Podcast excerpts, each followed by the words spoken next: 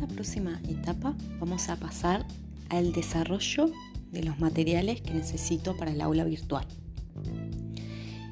Una vez que tengo en claro los temas y las unidades, tengo que ver con qué materiales cuento, cuáles tengo que organizar, cuáles tengo que editar. Y bueno, si voy a realizar desde cero un aula, obviamente este trabajo este, va a implementar más horas que si ya tenía el aula armada y solamente tengo que hacer una revisión y editar los, los materiales. Bueno, esto va a variar según el equipo que tengamos, ¿no? En el ideal tendremos que tener el docente experto en el tema, que es el que va a aportar los contenidos que se van a dar. Tendríamos que tener el diseñador de los materiales, el diseñador instruccional, que es el que va a armar ¿no? Eh, todo el camino, el recorrido de, cómo se van a ir integrando las unidades, por ejemplo, y tendremos que tener el experto en la plataforma. Eso sería un equipo ideal, ¿no? Eh, pero muchas veces sucede que solo y tenemos al tutor y al docente experto en el tema, o muchas veces también sucede que tenemos solamente un docente y que es el propio docente el que no solamente aporta los contenidos, sino que tiene que también eh, hacer su diseño y además crear sus materiales. Eh, muchas veces por falta de tiempo se toman materiales de otros autores. En este caso siempre es, importante tener en cuenta los derechos de, autor, citar las fuentes.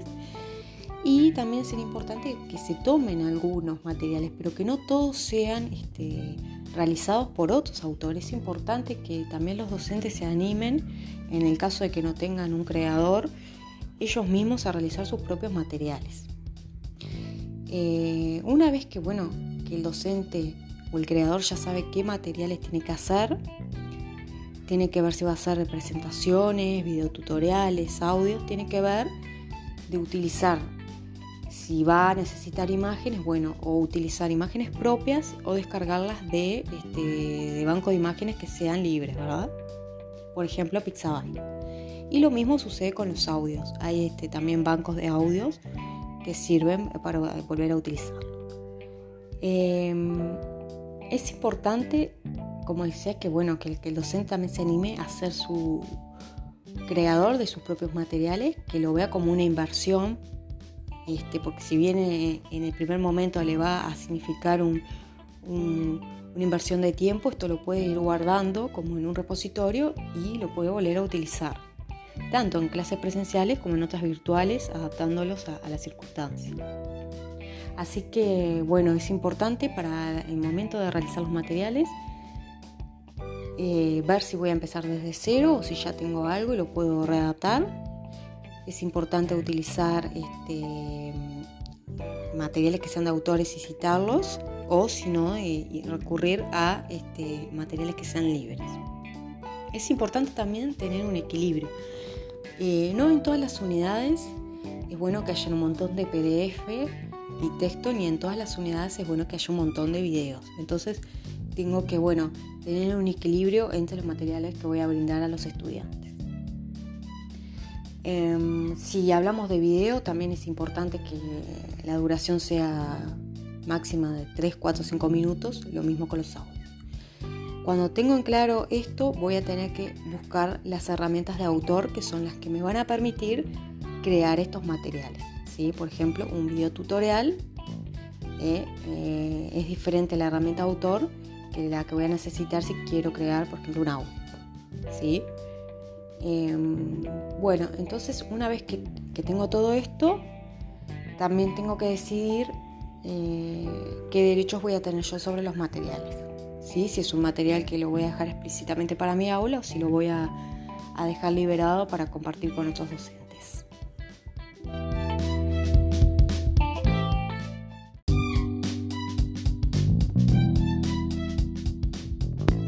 Bueno, en este episodio vamos a seguir con la parte 2 de desarrollo de materiales para el aula virtual.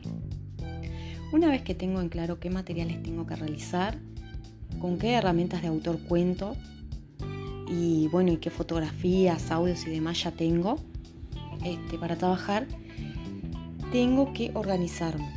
Es decir, antes de pasar a crear los materiales, en el caso del video y del audio, puedo antes realizar un guion. ¿sí? El guion me va a ir como dice la palabra, guiando.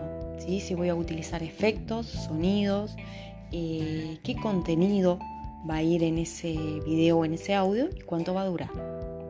Esto lo puedo hacer en formato de tablet ¿sí? y me ayuda para ir este, mostrándome el camino al momento de hacer el material. Si voy a hacer una presentación, un PowerPoint, un Prezi, también es importante que se tengan en cuenta este, el tema de los contrastes de colores, la no saturación de imágenes, el color de letra, es decir, todo lo que implica el diseño de la presentación. También tengo que ver, eh, bueno, qué edades tienen mis estudiantes, son estudiantes de posgrado, son de inicial, son de secundaria, bueno, dependiendo de eso voy a no solamente adaptar eh, la forma de hacer los videos, sino también este, una presentación, por ejemplo. No es lo mismo hacer un material para un niño de 5 años que hacerlo para un posgrado.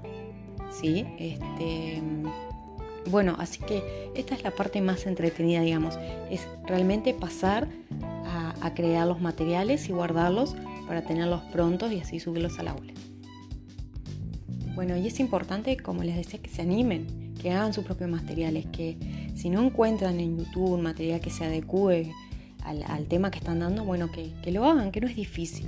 ¿sí? Hoy en día tenemos un montón de, recursos y herramientas de autor que, me facilitan el, proceso y como les decía, los guardan en un repositorio y después esto este, no es que tienen que hacerlo 20, 50 veces, sino que los pueden eh, reutilizar e inclusive se pueden compartir este, los materiales con otros docentes y así también ir generando una comunidad en este sitio.